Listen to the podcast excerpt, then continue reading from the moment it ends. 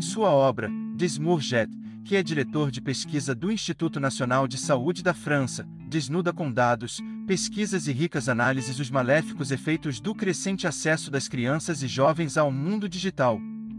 Conforme autor, quando uma tela é colocada nas mãos de uma criança ou adolescente, quase sempre prevalecem os usos recreativos mais empobrecedores. O que sabemos com certeza é que, mesmo que o tempo de tela de uma criança não seja o único culpado, isso tem um efeito significativo em seu QI.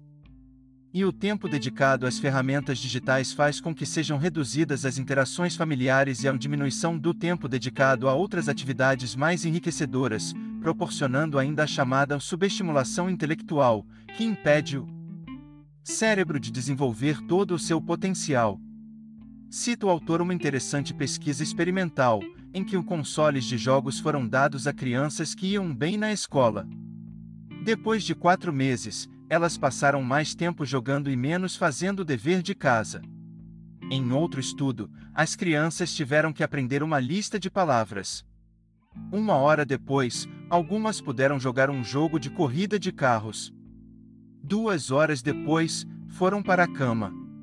Na manhã seguinte, as crianças que não jogaram lembravam cerca de 80% da aula em comparação com 50% das que jogaram. E com a pandemia, por suposto a maior exposição às telas aumentou sobremaneira, potencializando os danos e comprometendo o futuro das nossas crianças e jovens.